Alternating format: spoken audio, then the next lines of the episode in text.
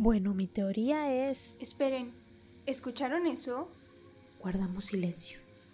Afuera, unas pisadas se hacían cada vez más fuertes. ¿Hola? ¿Hay alguien aquí?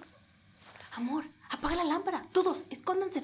Estoy segura de que vi una sombra que se movió para acá. Naomi y Javier se metieron debajo de la cama. Tiliana detrás de un sillón. Amanda y yo nos metimos al baño. Afuera se escuchó la voz de la policía. ¿Hola? Aquí ya nadie respeta la ley, pero si me dijeron, son un par de niños presumidos que no le van a hacer caso a una mujer policía. Pero la verdad es que necesito el dinero. Este lugar da miedo. Oímos otras pisadas y el crujido de unas ramas. ¡Espera! ¡Oye! No estamos solos, tenemos que irnos. Eso hicimos. Una vez que nos encontramos en los dormitorios, cada quien se fue a su habitación.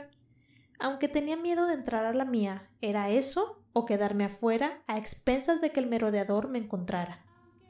De pronto volví a sentir el frío. La melodía volvió a sonar. Me senté en la cama a reflexionar todo lo que había ocurrido ese día. Tal vez el siguiente sería mejor. Quizás el campamento no era tan malo como parecía. Dormí. Al día siguiente me despertaron los toques en la puerta y las voces de mis amigas. Te juro que si no sales ahora te voy a dejar encerrada. Liliana, no seas tan mala. Tú no soportarías estar una noche en ese cuarto. Ya déjala. Por culpa de esta estúpida vamos a llegar tarde al desayuno. Vi la hora. Me levanté a prisa. Sin bañarme, me cambié de ropa y salí. Perdón, me quedé dormida. Puntualidad, Rebeca, por favor. Ya vamos tarde. Desayunamos a prisa. Aunque no siento que haya sido tan relevante el hecho de que me quedara dormida, no afectó en nada aquel día.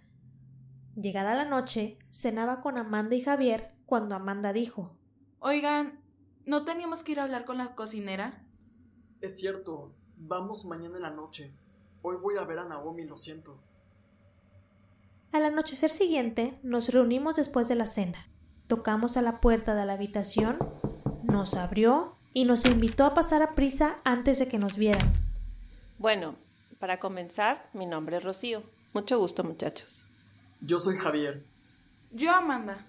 Yo, Rebeca. Mucho gusto. Bueno, estamos aquí para hablar de Dolores, mi Doloritas querida. Ella era la instructora de canto en el pasado fue estudiante del campamento. Sobre todo, el dato más importante es que era la prometida de Elton en el momento de su desaparición. Lo sé porque ella me lo contó más tarde. Me decía, Ay, Rocío, no sabes cuánto lo extraño. Había sido su novia desde la preparatoria.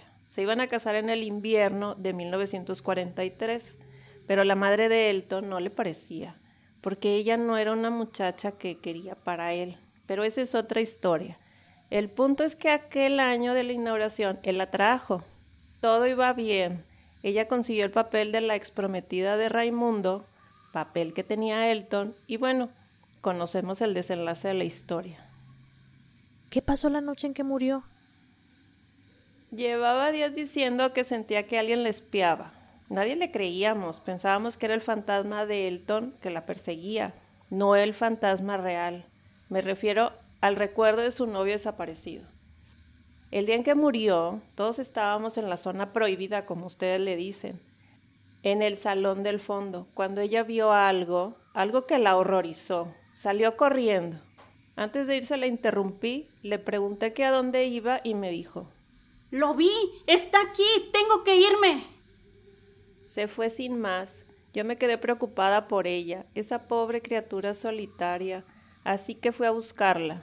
Cuando llegué a su cuarto, la escuché discutir con alguien. Había un hombre con ella. Hablaban sobre Elton. Estoy segura. Ella dijo. ¿Por qué me mentiste? Está muerto por tu culpa. El hombre le dijo algo, no entendí qué. Pensé que no tenía por qué entrometerme en su discusión.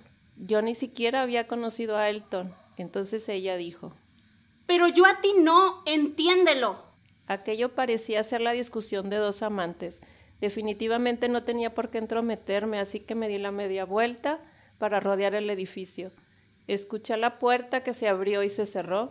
Lo último que oí fue la dulce voz de mi Doloritas cantando la canción. ¿Cómo va la letra? Se me está olvidando. Tú, en mi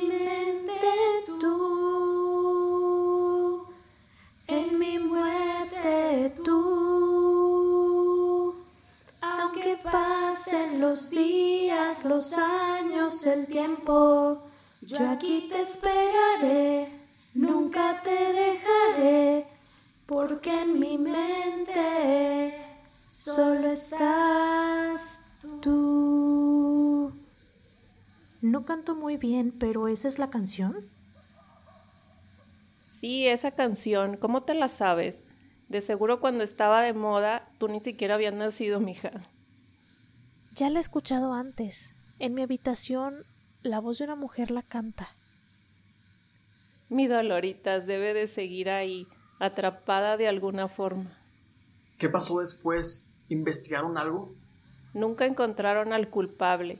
Yo les dije lo que había oído. Dijeron que no servía de nada. Si no distinguí qué dijo el hombre, ni tampoco lo vi salir de la habitación. Si tan solo hubiera tocado la puerta, tal vez ella estaría aquí todavía. No he dejado de culparme. No fue su culpa. Usted no podía saber lo que sucedía adentro. ¿Nunca hubo sospechosos? Nunca. Aunque yo siempre tuve la impresión de que Olivia lo sabía, porque cuando le conté lo que oí, ella se quedó callada, pensando solamente, como si recordara algo de hace años. ¿Cuántas personas han muerto aquí? Bueno, lo que yo he sabido es que solo ha sido Doloritas. De Elton nunca supieron nada. Tal vez murió, tal vez no. Muchas gracias, doña Rocío. Apreciamos mucho que nos haya contado su historia. No hay de qué, muchachos. Solo no anden hablando de eso por ahí sin cuidado. Nos despedimos y nos fuimos. Le pedí a Amanda si podía dormir con ella esa noche. Me aterraba estar en la habitación que me asignaron. Afortunadamente accedió. Ya al día siguiente hablaría con la señora Pamela para pedir un cambio. Antes de que Javier partiera su edificio, vimos a un hombre que se aproximaba a nosotros. Sin saber exactamente qué nos llevó a hacerlo, corrimos hasta la zona prohibida, donde yo me tropecé y el hombre me alcanzó. ¿De verdad eres tú?